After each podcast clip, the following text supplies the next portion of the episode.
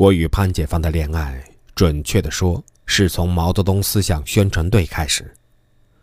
我们奇怪，同学一场，他没有娶到，在学校就悄悄追的胡玲，我也没有嫁给任何人。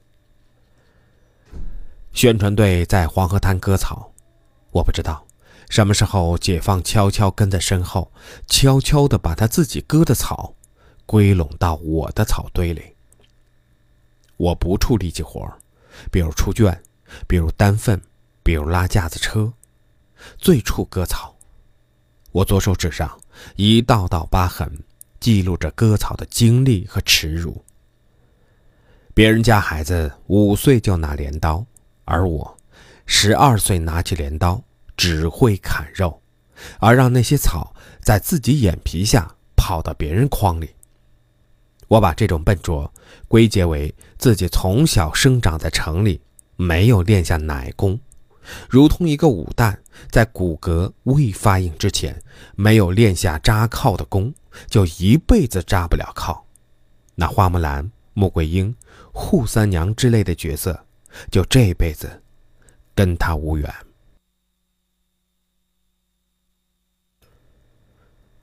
那一刻。其他人都在远处。滩地里没有树，也没有一丝风。下午的太阳把草晒蔫儿，也把人晒得像草。河水在远处流淌，多少年来一直是这样。只是今年，河滩里多了我们几十个青年男女，农忙时不再排练节目，而是在河滩上割草。这些草要晒干运回去，支援一些大队，然后这些大队给我们出工分那天的一个时刻，解放说：“你说话要算话，你要是不算话了，我就没命了。”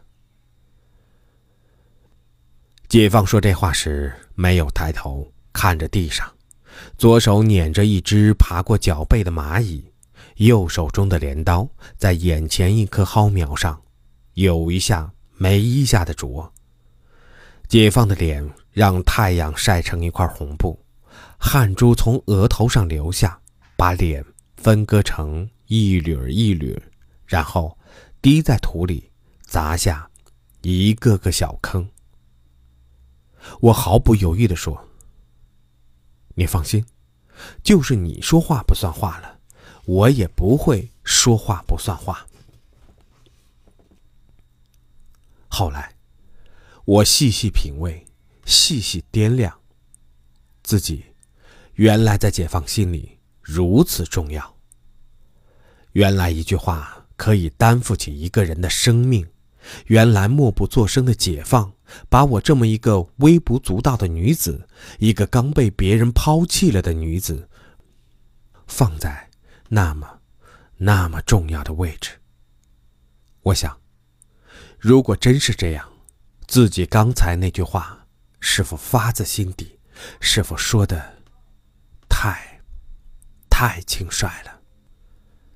我也不知道这句话怎么就这样脱口而出，出的措手不及，出的让解放抬起头来，眼泪汪汪。出的让自己愣在那里，想不起自己刚才说了什么。解放分明把我那句话看作誓言，看作承诺。我没有想到，自己这句脱口而出的话，没有来得及细想的承诺，从此使自己迈上一条遥远而又漫长的路途。这路途没有浪漫，不是梦幻。这路途将要穿越人间俗世，让我经历幸福与磨难并存的日日夜夜。这路途对我而言是检验，是考验，是验证。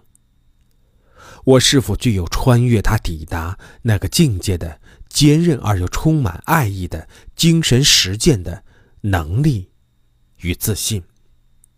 那会的我。当然不知道。太阳落山后，我们望着那条沟里飘起的炊烟，把已晒干的草捆成捆儿背上，一前一后拉开距离，一步一步朝炊烟的方向移动。炊烟渐渐淡了，消失在晚霞里。我们坐在窑门前，端起大碗喝汤，呼噜呼噜的声音响成一片。没有人看到，今天与往日有什么异样。没有人看到，解放喝汤时不时悄悄抬头，迅速掠过我的眉眼。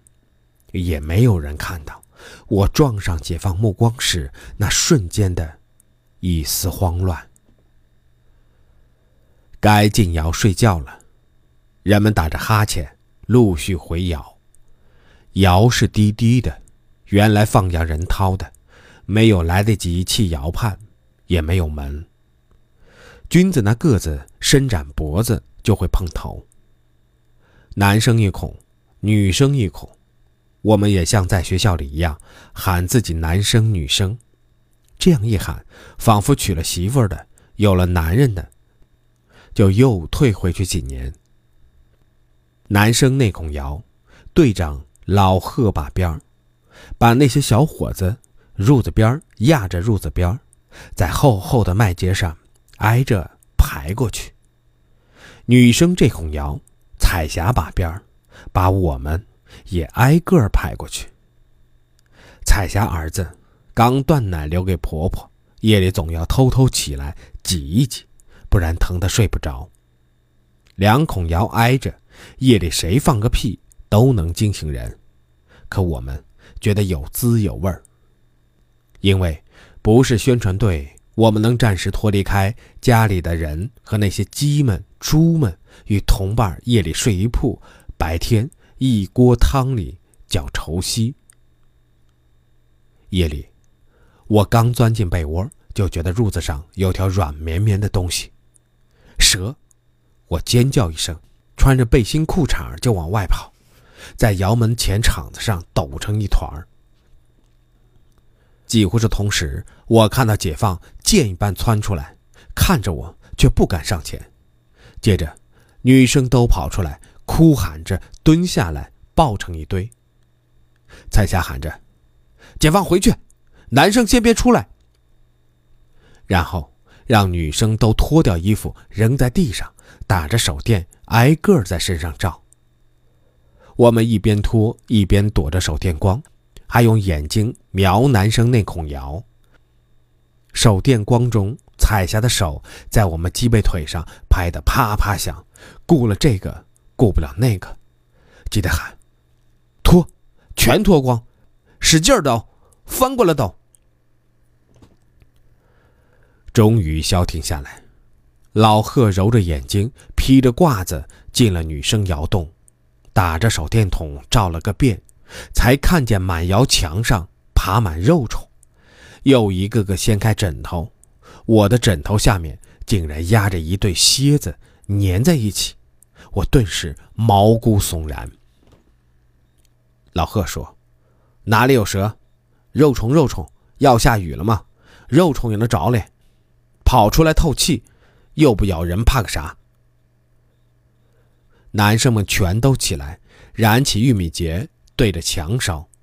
只见那些肉虫啪啪啪的往下掉，一股焦臭弥漫在夜空里。